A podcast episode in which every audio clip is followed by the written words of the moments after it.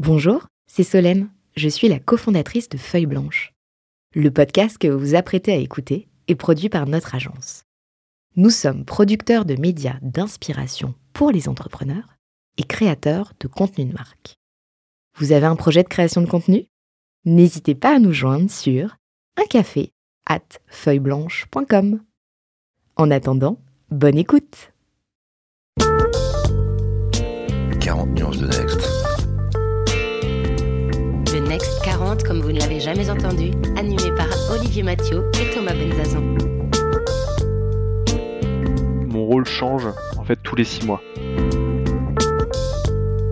Je suis quelqu'un de très optimiste, je pense un de mes plus gros euh, défauts.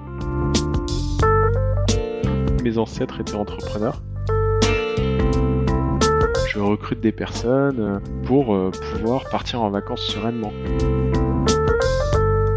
On se retrouve toujours à distance, mais pas loin du cœur, avec mon compère Olivier Mathieu pour 40 nuances de Next. Olivier, fondateur de Price Minister, président de The Camp et vice-président de France Digital. Salut Olivier. Salut Thomas, toujours ravi évidemment d'opérer 40 nuances de Next avec toi.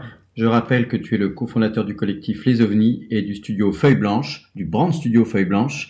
Euh, et je crois qu'on peut également euh, citer nos partenaires, sans qui 40 nuances de Next ne serait pas euh, aussi puissant et oui, notamment nos partenaires euh, médias avec euh, Madines, La Tribune. Nous avons euh, aussi un grand merci à, partager avec France Digital et, la French Tech et un, un, de nos partenaires plus récemment arrivé, mais tout au moins aussi important avec Neuflis OBC.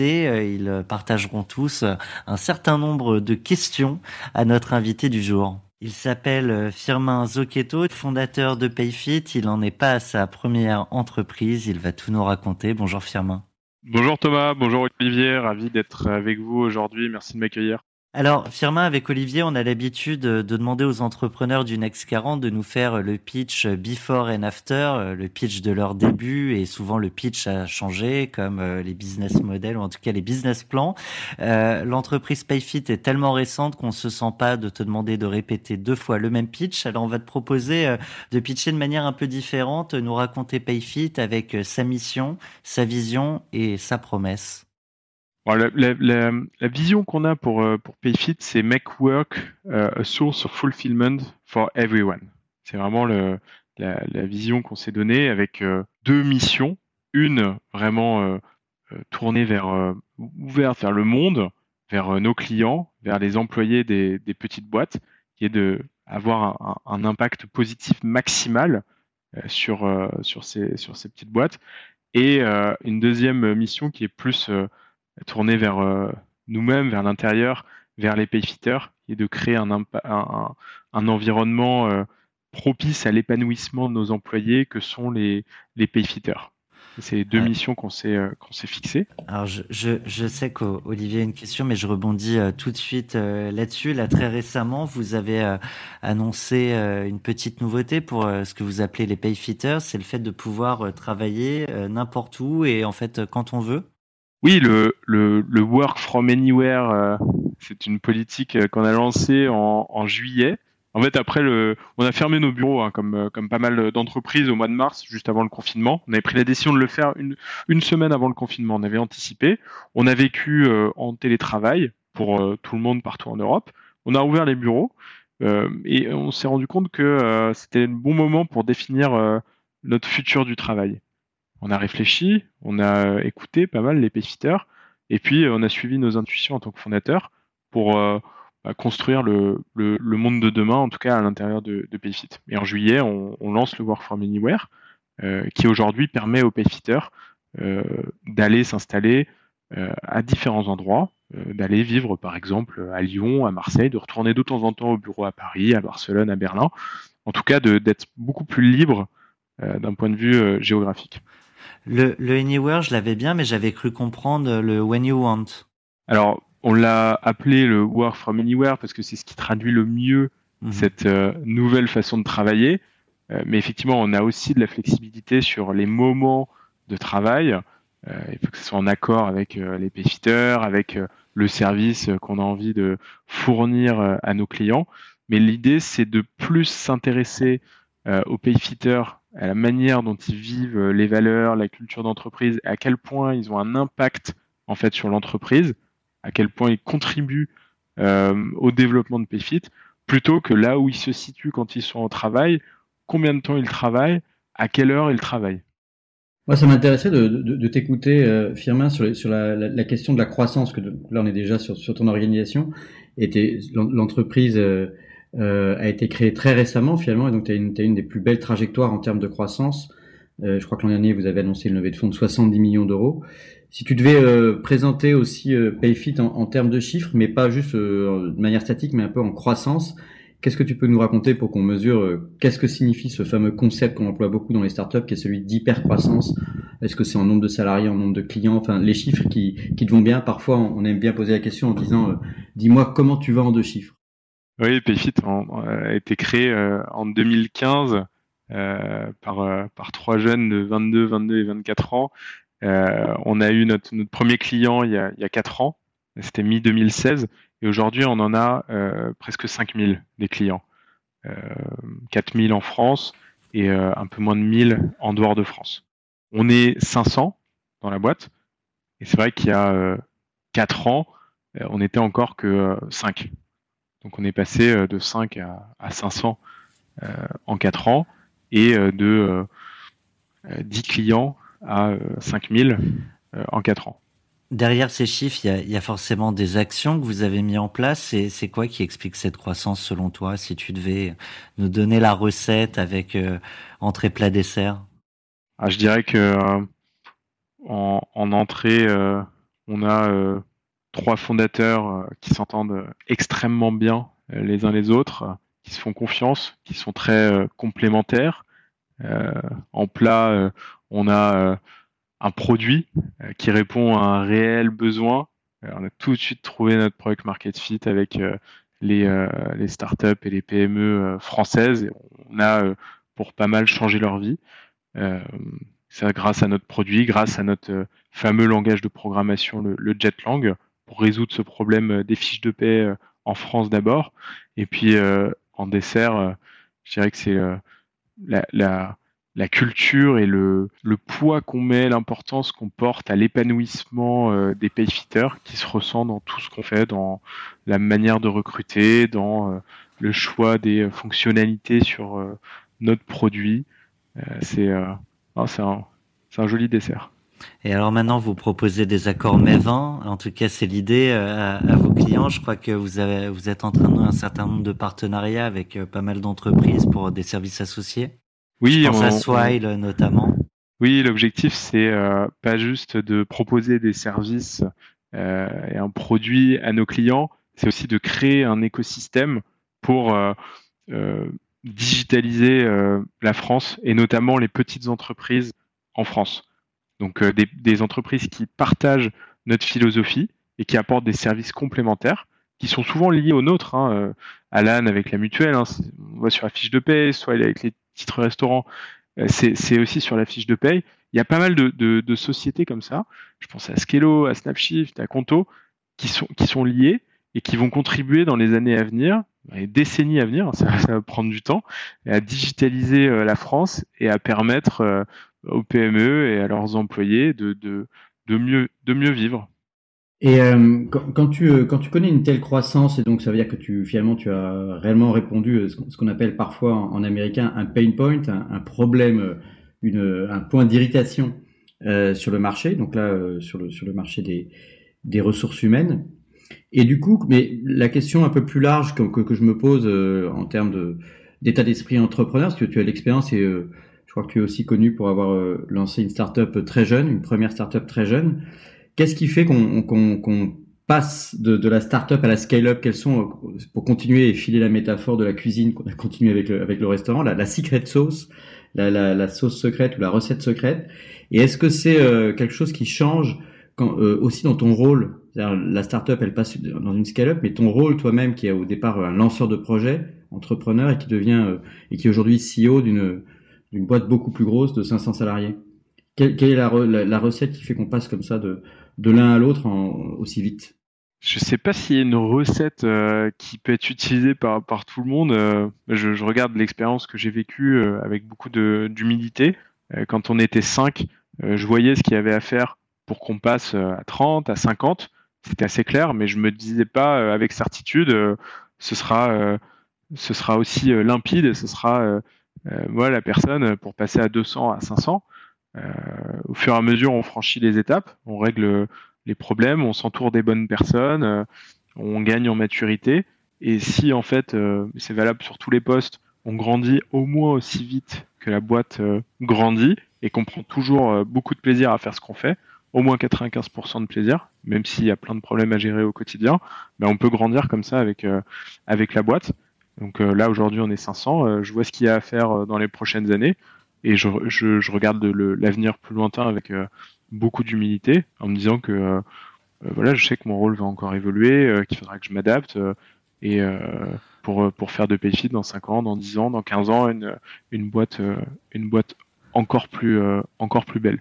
C'est vraiment cette, cette enfin, humilité, toujours, toujours apprendre, se remettre en question, s'entourer des bonnes personnes, alterner les phases de croissance rapide et de, et de, et de consolidation, pour rebondir sur, sur la question d'Olivier, je pense que ça intéresse pas mal d'entrepreneurs qui se projettent euh, avec des, des entreprises en, en, forte croissance. Très concrètement, le, le, rôle du dirigeant que, que tu as été et que tu es toujours, euh, en quoi il change et à, à quel degré, euh, euh je dirais, personnel, quotidien, pratique, ça, ça évolue? Quand on est, je peux faire une analogie assez simple, hein, on va dire 5, 50, 500 employés on va, prendre ces trois phases-là. Mhm. À 5, en fait, euh, bah, le dirigeant, euh, fondateur, CEO, il, c'est un, un, un, constructeur. C'est un, un, ouvrier, c'est quelqu'un qui, qui fait, euh, pas forcément avec, ses mains, mais qui, qui vraiment qui, qui, produit, qui va là où il y a besoin de lui, qui, qui fait tout. Il n'y a, y a, pas il y a, pas à recruter 10 000 personnes, à déléguer, à s'entourer. Enfin, il faut, il faut faire au départ. Il faut, il faut, il faut construire. À 50, c'est déjà un petit peu différent. À 50, on connaît encore euh, tout le monde. Euh, les phases de croissance sont pas euh, non plus ultra violentes comme elles vont l'être plus tard. donc le rôle, le, le, rôle évolue un petit peu. Il faut, il faut plus tout faire soi-même en fait. Il faut commencer à faire avec les autres. Il faut pas prendre du recul et puis décrocher complètement. Il faut vraiment euh, faire, faire, euh, faire, faire avec les autres. C'est vraiment l'image euh, de limite du capitaine sur le terrain qui avec, avec ses joueurs. À 500, en fait, on s'entoure beaucoup plus de personnes qui souvent viennent de l'intérieur et ont grandi extrêmement vite avec la boîte, connaissent super bien la culture, la boîte, et ont une, learning curve qui est très impressionnante. Aussi des personnes qui viennent de l'extérieur, qui ont passé 10, 15, 20 ans dans d'autres boîtes, euh, en France ou ailleurs et qui apporte de l'expérience, qui apporte à la boîte. Et du coup, là, c'est plus euh, un rôle de d'orchestrateur, de, chef d'orchestre ou d'entraîneur, faire travailler euh, les gens ensemble, s'entourer de gens qui sont tous plus brillants les uns que les autres, si possible plus brillants que soi-même et, et, plus experts que soi-même dans, dans chacun, des, domaines. Et ensuite, il faut faire jouer ces gens-là ensemble. Et est-ce que, dans l'évolution de ton rôle, alors tu vas, sans doute me dire que oui, mais est-ce que tu prends toujours autant de plaisir finalement euh, à partir du moment où on pourrait imaginer qu'il y a peut-être un peu plus d'inertie Est-ce que tu arrives à garder de l'agilité et, quels sont les sujets sur lesquels euh, tu penses qu'il faut que tu te concentres vraiment en tant que ce que tu as dit, là, orchestrateur finalement, chef d'orchestre euh, Et, qu'est-ce que tu n'aimes pas faire toi-même à ce niveau de maturité de l'entreprise? Oui, en fait, ce qui me, m'excite euh, énormément outre tout ce qu'on vit hein, dans, dans, dans, l'aventure, le fait que j'adore bosser avec les pétiteurs, euh, c'est, c'est que mon rôle change en fait tous les six mois. J'ai l'impression de changer de job et limite de boîte tous les six mois. Alors que c'est, pas le cas, hein, mais on grandit tellement vite et bah, je m'adapte que c'est ce que je, ressens et ce que je, vis. Et, et, et, oui, je prends toujours énormément de plaisir à faire ce que je fais et, et je pense que le jour où ce sera plus le cas, je, je, je, pourrais, pas me forcer de toute façon. Je suis quelqu'un de, passionné, donc je peux faire euh, bien des choses pour lesquelles je suis passionné. En revanche, je peux être très mauvais si jamais j'ai, j'ai pas la passion. Donc dans ce cas-là, il vaudra mieux que, j'arrête, euh, euh, très rapidement. Les choses que j'aime moins faire, c'est surtout en fait des choses que j'ai beaucoup fait et, du coup que je, me sens en confiance, que je, que je maîtrise et où du coup bah, je, je, me dis que j'ai plus de, de, valeur à apporter à la boîte si je le fais encore. Et du coup je, je, je préfère passer à passer, passer, passer à autre chose et du coup structurer la boîte pour, pour qu'elle soit plus dépendante de moi hmm. sur ces sujets. Et j'encourage chaque personne qui bosse chez nous, par exemple, à faire, à faire de même. Tout à l'heure, on a évoqué euh, ta première boîte donc que tu as montée à 17 ans. Je crois que tu en as gardé notamment euh, un, un, de tes associés. Euh, avec le, recul, quelles sont les erreurs de l'époque? On fait tous des erreurs, tu en fais sûrement encore aujourd'hui. mais quelles sont les erreurs que tu n'as pas du coup refait avec Payfit? Ouais, c'est clair que ce serait trop beau de, ne jamais faire d'erreur. La, première boîte qu'on a lancée avec Guilin, Tolkit, j'avais 17 ans, c'était euh, c'était au lycée. Euh, bon, ça nous a permis de voir que on était fait pour travailler l'un avec l'autre, qu'on était professionnellement extrêmement complémentaires, en plus d'être d'être amis dans la vie.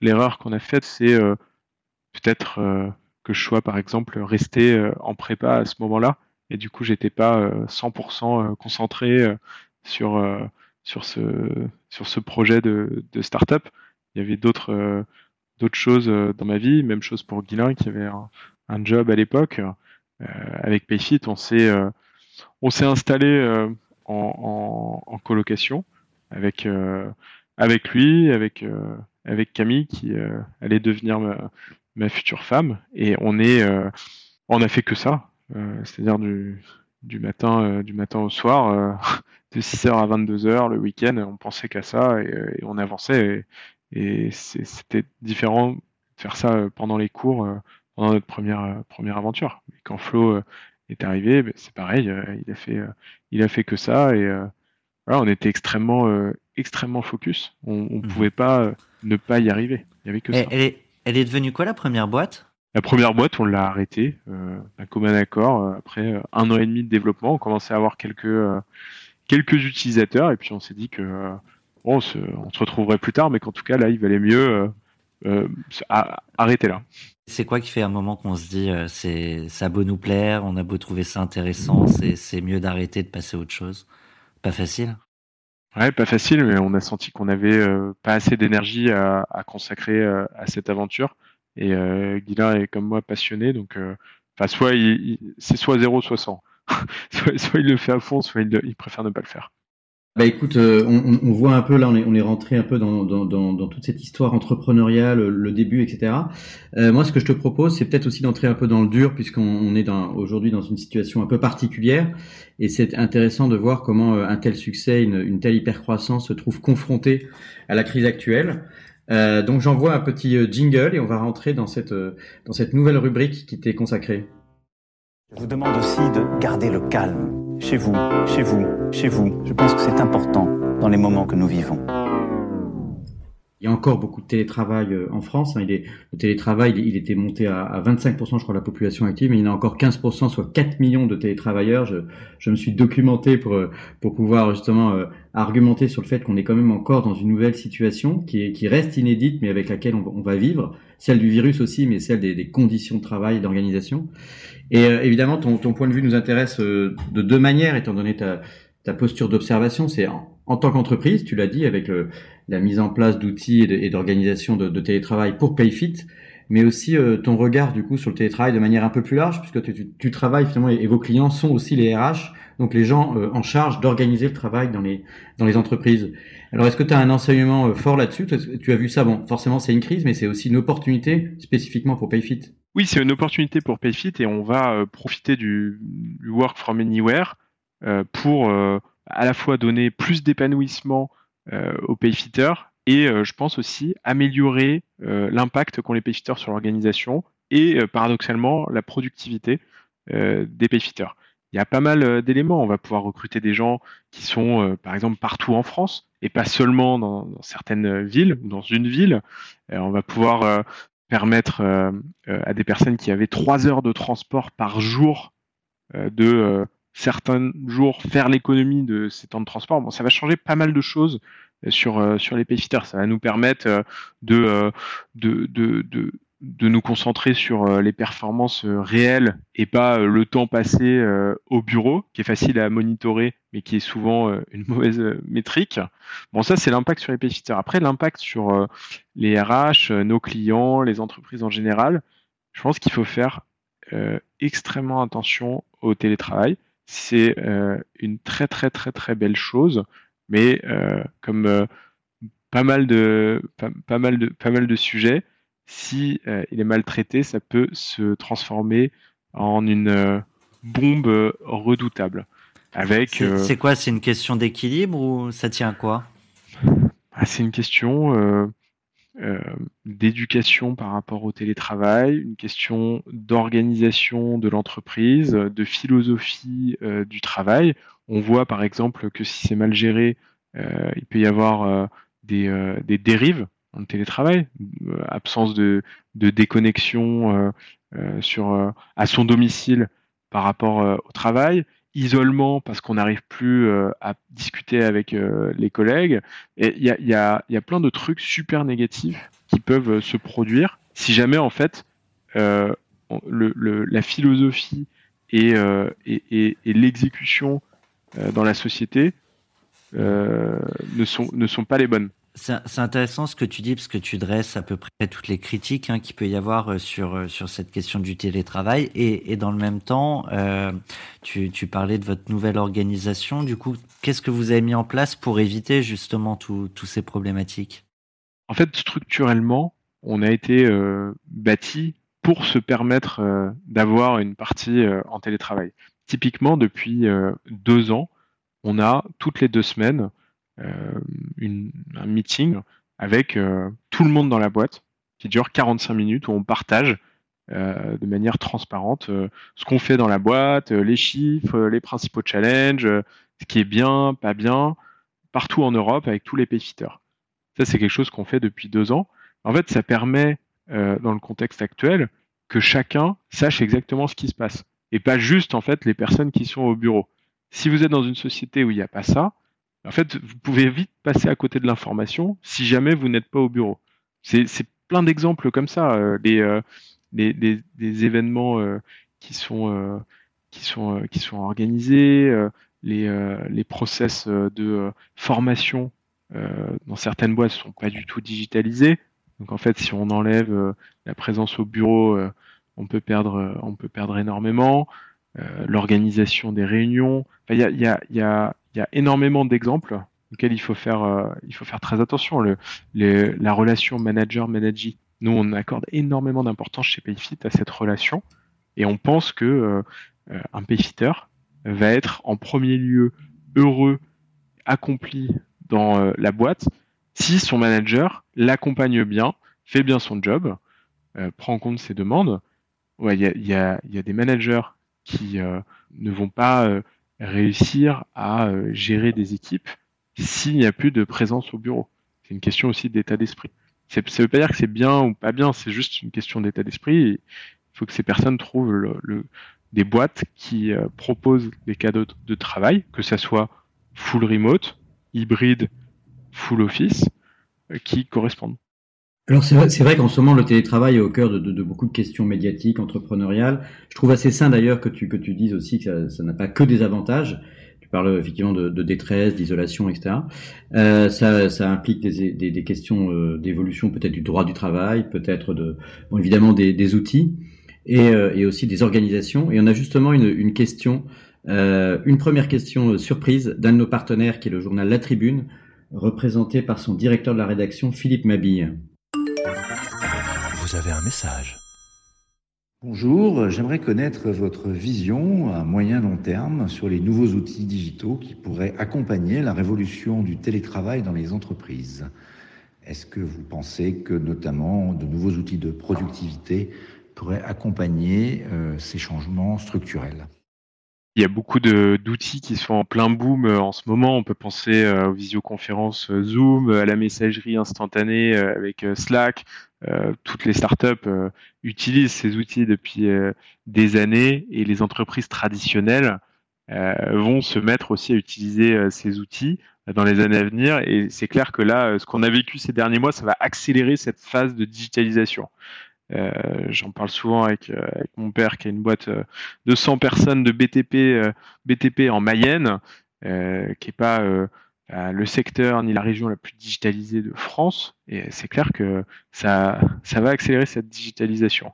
Euh, y a sur, sur, le secteur un peu plus RH, euh, il y a pas mal d'éléments. Euh, je parlais tout à l'heure de détresse, d'isolement.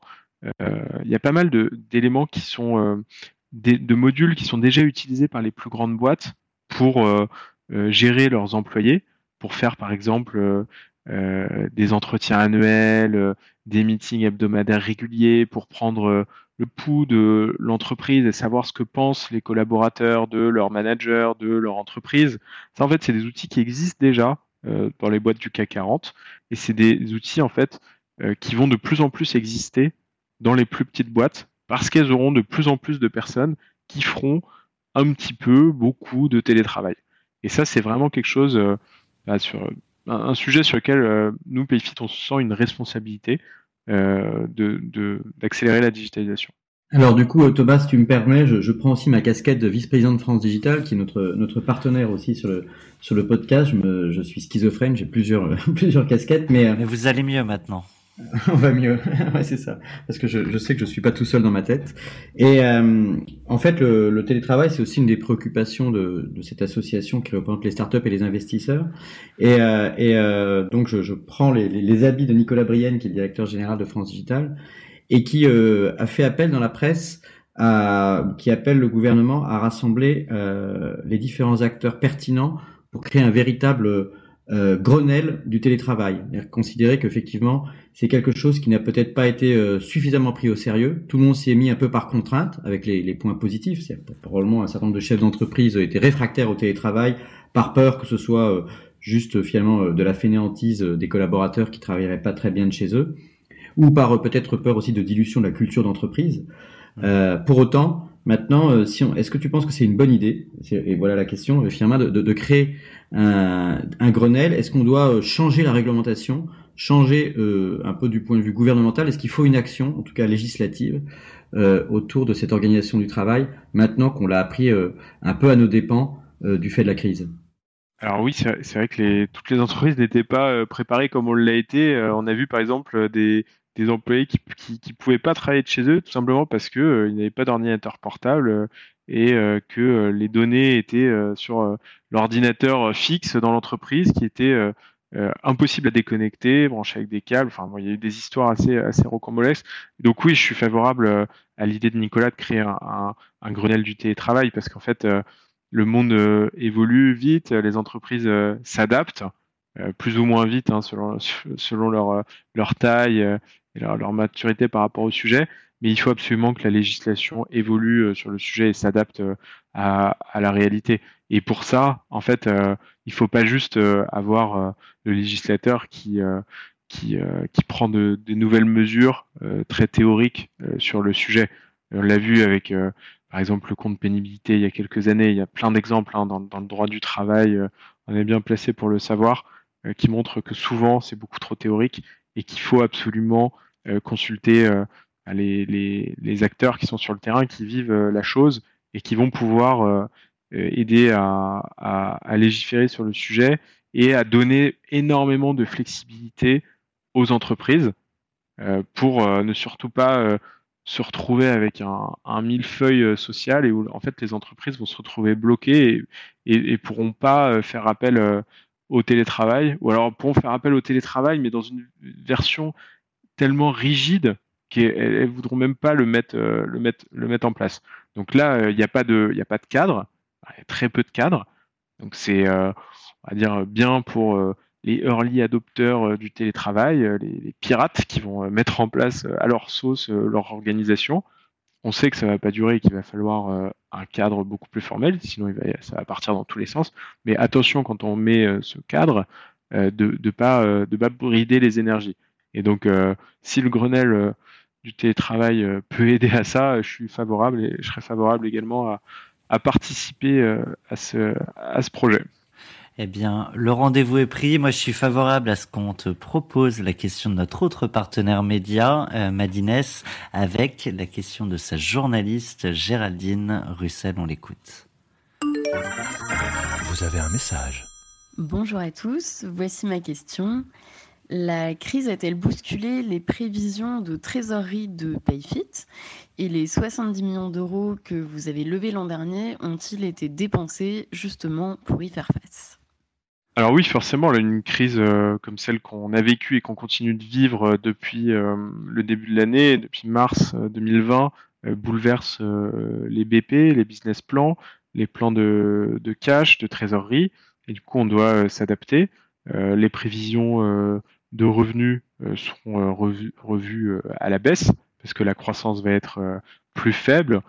les dirigeants, les RH, les euh, directeurs financiers euh, ont euh, pendant le confinement d'autres choses à faire que de changer de système de paye.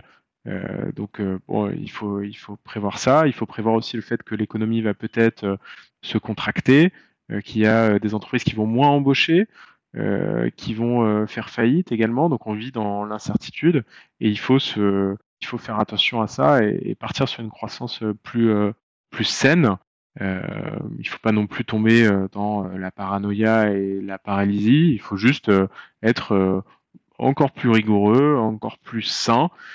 Et, et, on a la chance en fait d'avoir une, une taille, un volume d'affaires et puis d'avoir levé suffisamment de fonds pour faire face en fait à cette crise dans la durée et ne pas trop dévier du chemin qu'on s'est fixé dans les années, décennies à venir. Ça, c'est vraiment euh, l'avantage de plus être euh, tout petit et euh, d'avoir levé pas mal d'argent auprès de personnes qui nous font confiance sur le long terme. Moi, je considère que vous avez aussi une, double chance finalement dans, cette crise-là. C'est pas forcément très décent de parler de chance, mais vous avez d'une part effectivement eu le talent, en tous les cas, de, lever beaucoup d'argent il y a quelques mois, donc finalement, ça, permet quand même de, tenir en période de crise. Mais il se trouve qu'aussi, vous mélangez euh, le point le point purement financier et cash avec avec un business model résilient. Mais est-ce que malgré tout tu as un, point de vue sur ce que ça que ça intéresse quand même tous les entrepreneurs ou les apprentis entrepreneurs, c'est dans la relation aux actionnaires en période de crise et euh, parfois aussi euh, la relation aux autres financeurs que peuvent être la BPI ou euh, toutes les mesures qui ont été proposées par le gouvernement pour soutenir les, les startups. Est-ce que là-dessus, tu as, une opinion? Est-ce que pour vous, la relation aux actionnaires a changé dans ton rôle de CEO et, et puis dans la relation avec les, avec les pouvoirs publics et, et, donc cet écosystème qui est celui qui vous, qui vous permet en tant qu'entrepreneur de, de traverser la crise? Alors non, la, la relation n'a pas fondamentalement euh, changé. Euh, avec les, euh, les, acteurs publics comme la BPI, on a la chance de les avoir accueillis à notre dernier tour de table l'année dernière. Ils nous ont soutenus comme ils ont soutenu des, des, des, centaines de milliers d'entreprises pendant cette, cette crise. Et, et je, je, je, les en remercie. Je pense qu'ils font un travail formidable avec, avec Nicolas. concernant les, nos investisseurs. Oui, exactement. Euh, concernant les concernant les, les, investisseurs, non, notre relation n'a pas euh, fondamentalement changé. Euh, c'est des périodes où il faut encore plus communiquer, être transparent, se dire les choses. la chance qu'on a eue, c'est que quand on a fait nos levées de fonds, on savait qu'on choisissait non pas une valorisation, un montant levé, un nom, le prestige Vanity Metrics, on, choisissait aussi des, personnes qui avaient des valeurs, euh, dans des entreprises qui ont aussi des valeurs, et, que, on savait en fait que ça serait positif à un moment ou à un autre sur le long terme. Bon, ça a été plus euh, moins long terme que prévu, mais on l'a vu là ces derniers mois, on s'est pas trompé. Et en fait, quand vous quand vous travaillez, même si c'est des investisseurs, euh, avec des gens qui partagent vos valeurs, qui vous font confiance, en fait, ça se passe bien les gens se font confiance et travaillent euh, en, en harmonie. J'ai pas été surpris, euh, j'ai été agréablement surpris, ça, ça, a confirmé ce que je pensais.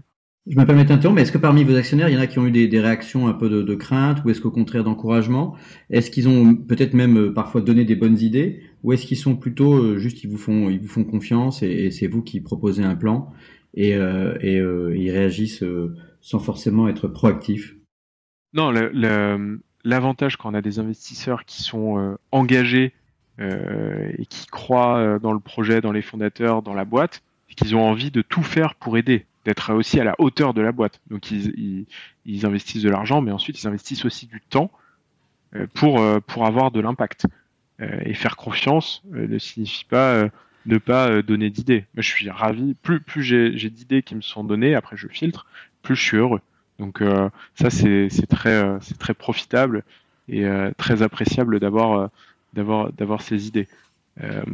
après, dans l'exécution, ils nous font confiance pour le reste.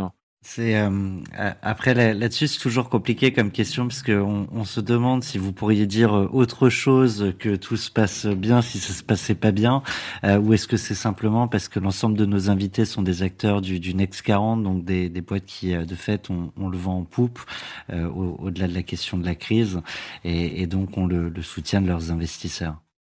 Ouais, moi j'entends pas forcément des boîtes du Next 40, mais j'entends quand même pas mal de pas mal d'histoires bah, je pense que tout le monde a entendu des histoires euh, avec euh, des euh, entrepreneurs, des investisseurs, et où ça se passe pas forcément très très bien. Où il y a des, des pressions qui sont mises de la part des investisseurs sur les entrepreneurs, des directions qui sont prises, qui sont imposées aux fondateurs par les investisseurs et les fondateurs sont obligés d'exécuter. Enfin, ça, ça, ça, existe quand même. Donc, mmh. moi, j'ai jamais, j'ai jamais vécu ça et bah, sinon, je serais, euh, je serais, et tant mieux. Et, sinon, de toute façon, euh, je vous le disais tout à l'heure, hein, je suis quelqu'un de passionné, donc euh, si j'avais vécu ça, je serais sûrement plus là. Mais, mais on sait que ça existe, donc il faut faire. En général, effectivement. Quand ses investisseurs. Quand ça arrive, c'est vrai que c'est souvent quand les chiffres sont un peu moins bons et quand la croissance est moins forte.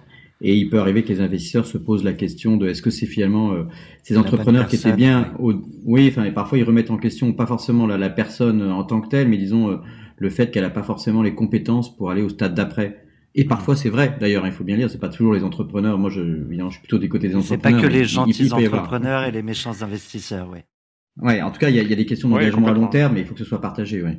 Maintenant qu'on a fait un petit peu de, on a vu la, résilience et la capacité de, de Payfit à, à, s'adapter à la crise, voire à, la transformer en opportunité. Moi, je trouverais intéressant, peut-être Thomas, qu'on passe aussi à, à la projection dans le futur Direction euh, vers le futur, Doc.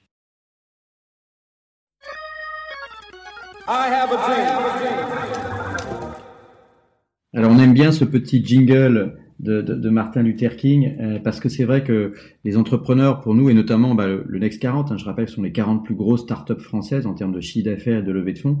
Ce sont euh, et, et, tu en fais partie des champions inspirants et donc vous avez forcément et tu as forcément euh, des idées aussi sur ce monde d'après. Euh, et donc, ça nous intéresse de, t'écouter là-dessus. Alors, notamment à travers euh, bah, des questions peut-être sur le monde de l'entrepreneuriat. Est-ce qu'il est qu'il mériterait d'être revisité dans, dans, dans, dans, sa façon de penser, dans sa façon de, d'apporter des solutions, mais aussi peut-être plus, plus spécifiquement sur le, sur le marché du travail. Euh, est-ce que toi, tu ressens quelque chose sur ce marché du travail qui fait qu'à un moment donné, peut-être Payfit ne sera plus pareil? Si tu veux bien, Olivier, je te propose, comme ça on va faire une double question, ça risque de se rejoindre, c'est qu'on partage avec toi, Firmin, euh, la question de notre partenaire euh, Laurent Garret, le euh, patron de Neuflise OBC. On l'écoute. Vous avez un message. Bonjour Firmin, votre société PFIT est en passe de devenir l'une des licornes européennes alors que vous avez à peine 30 ans. Vous êtes talentueux, audacieux et vous n'hésitez pas, s'il le faut, à braver le conformisme comme vous l'avez fait en créant une solution permettant de coder toute la complexité du droit français et avec le succès que l'on connaît. alors, pour un jeune entrepreneur comme vous, euh, qui fourmille de projets, quelles leçons tirez-vous de la crise sanitaire que nous traversons? Une raison de plus pour continuer à avancer ou au contraire une opportunité de faire un pas de côté, de se réajuster, de réajuster vos, vos priorités, voire votre business model? Merci. Ouais, c'est une question que euh, je pense tous les entrepreneurs euh, ont dû se poser ces derniers mois. Euh, et sinon, c'est grave. et sinon, et sinon, et sinon, oui, c'est qu'il y a, il y a encore une bonne part d'insouciance chez ceux qui se, se sont pas posé cette question. Je vais vous livrer ma, ma version. je pense que c'est un moment pour appuyer sur pause pour ensuite pouvoir grandir beaucoup plus vite c'est un, très bon article d'ailleurs de, de CEO de, Stripe qui a écrit il y a quelques années sur ce sujet. c'est un moment en fait où on prend un petit peu de recul et on se demande ce qu'on a vraiment envie de faire à court terme, à moyen terme, à long terme. On se recentre sur ce qui est essentiel, ce qui est vraiment très très important. On consolide typiquement pour nous la paye en France et le service qu'on propose à nos clients. Et très rapidement, on se dit, en fait, c'est la destruction créatrice, c'est Schumpeter. C'est il y a en temps de crise, il y a des, plein de boîtes qui font mal, il y a aussi plein de boîtes qui se créent. C'est le meilleur moment, je pense, pour créer sa boîte. Il y a plein d'opportunités. Et pour les boîtes existantes, il y a plein, plein, plein aussi d'opportunités. Et du coup, très vite, on, reprend euh, une, stratégie euh, offensive, on appuie sur l'accélérateur, on fait preuve de créativité, on met tout le monde en mouvement et on, repart avec euh, d'un côté la volonté d'être focus, de consolider sur euh, ce qui fait ce, que sont les fondamentaux, et puis de l'autre côté euh, quelque chose qui est de créativité, de la niaque euh, dans les années à venir, qui, qui, qui va nous permettre en fait de d'être encore meilleur, d'être encore plus ambitieux et de se dire que on vit dans, dans, un, dans un monde avec des hauts et des bas, des phases de décélération, d'accélération, et que ça nous, ça nous a un peu sorti, cette crise sanitaire, du du train-train. Euh, voilà, ça fait cinq ans qu'on a monté la boîte. Euh, on n'est pas dans un train-train, quoi. C'est, on est toujours, euh, toujours en prise. C'est un bon état d'esprit qui consiste à dire que c'est que c'est nécessaire et peut-être vital de sortir de sa zone de confort. Et, du coup, là, tu viens de nous livrer un peu la méthodologie ou un point de vue sur, sur cette crise-là. Et est-ce que tu peux, ou j'irais, comme, on dirait aussi en anglais, un peu sans bullshit, nous révéler quelques éléments de, réflexion sur l'évolution de ta feuille de route, la feuille de route de, de PayFit, si, si c'est possible ou si c'est pas encore trop secret, mais est-ce qu'il y a des choses que vous aviez en tête euh, finalement début 2020 et qui aujourd'hui sont sorties de la feuille de route, d'autres qui sont entrées euh, au-delà de l'adaptation à la crise, je veux dire de, manière un peu plus, structurelle dans votre organisation ou dans votre business model ou dans le développement des produits euh, et services que vous proposez? Bah le, meilleur exemple, c'est concernant le développement international. on s'est on s'est plus on s'est recentré sur euh, sur l'essentiel. l'Allemagne l'Espagne le Royaume-Uni l'Italie. Euh, on va que vous veniez de lancer pendant le confinement ou juste avant en mars oui l'Italie l'Italie on l'a lancé pendant le confinement les autres pays un peu avant. Euh, on n'a pas loin de 1000 clients en dehors de France. Mais mais voilà c'est un moment où on s'est dit on veut être on veut faire de la croissance dans ces pays et rendre service à des milliers d'entreprises en dehors de France avoir vraiment un impact européen et pas juste français, construire un champion européen, pas juste un champion français dans les années à venir, mais euh, on va prendre le temps pour le faire et on va le faire de manière saine et euh, en, en, dépensant peut-être moins d'argent, en recrutant peut-être moins vite. Euh, voilà, c'est typiquement le genre de décision qu'on qu prend quand on est face à une, une crise sanitaire. mais du coup, on fait les choses mieux, on fait les choses mieux avec moins de ressources. Je me posais aussi la question de un peu du, du, bah, du rôle à la fois des fondateurs, du management dans, ce, dans ce monde d'après. On peut se poser des questions euh, peut-être un peu sociétales, euh, parce que finalement c'est aussi un, un monde. Bah, quand on parle de télétravail, par exemple, on parle de, de changement d'organisation, de, de, de, de relations euh, à l'entreprise, au stress, mais on parle aussi du fait de, de faire moins de déplacements, donc peut-être moins d'embouteillage, du coup moins de pollution. Mais il y a aussi eu évidemment des problèmes de, dans la crise sanitaire qui sont liés à la, à la solidarité, même au rôle de l'État, euh, à la mobilisation euh, de certains entrepreneurs sur des sur des causes. Est-ce que vous avez eu des gestes ou est-ce qu'il y y a une notion un peu d'engagement chez Payfit ou chez les entrepreneurs que tu peux trouver euh, intéressante et utile et qui, pourrait perdurer après la crise Tu vois, de complémentarité en gros entre le privé et le public? Oui, il y a quelques, quelques exemples. Euh, bon, déjà, il y, a, pas mal de partage qui s'est fait euh, pendant cette, euh, cette crise entre les entrepreneurs. Moi, j'ai discuté avec beaucoup d'entrepreneurs ces derniers mois, surtout via Zoom. On essayait de partager un peu nos visions de, la, de, la, de la crise. On se donnait des, des, des tips mutuels. il y a des, des groupes aussi, que ce soit via les investisseurs ou alors euh, le groupe du Galion qui réunit euh, des centaines d'entrepreneurs où c'était très agréable euh, d'échanger. On a vu ce que faisait la BPI, même le, le, président Macron il y a quelques jours. Je, je, vais, je, vais, je vais rencontrer la semaine prochaine Cédric O. Il y a, il y a pas mal de solidarité en fait dans le dans l'écosystème. J'ai vu, euh, j'ai vu passer ce matin un post euh, de Jean-Charles Samuelian, le, le patron d'Alan, qui disait qu'il avait cinq idées euh, à partager avec le président pour créer des boîtes à 50 milliards d'ici cinq ans, je crois, que c'était cinq ans. Est-ce que du coup, tu as pu échanger avec lui et tu peux livrer de quelques quelques idées, ou est-ce que toi-même tu as tu as d'autres idées de boîtes que tu n'auras évidemment pas le temps de lancer, mais qui pourraient qui pourraient avoir une place assez importante en France et au-delà Ma vision, c'est que les, euh, les idées, euh, il y en a énormément. Euh, ça coûte pas très cher, mais que entre une idée, une boîte à 50 milliards, ne serait-ce qu'à 1 milliard, il y a beaucoup, beaucoup, beaucoup de travail, de talent, de réussite parfois, d'amour pour ce qu'on fait.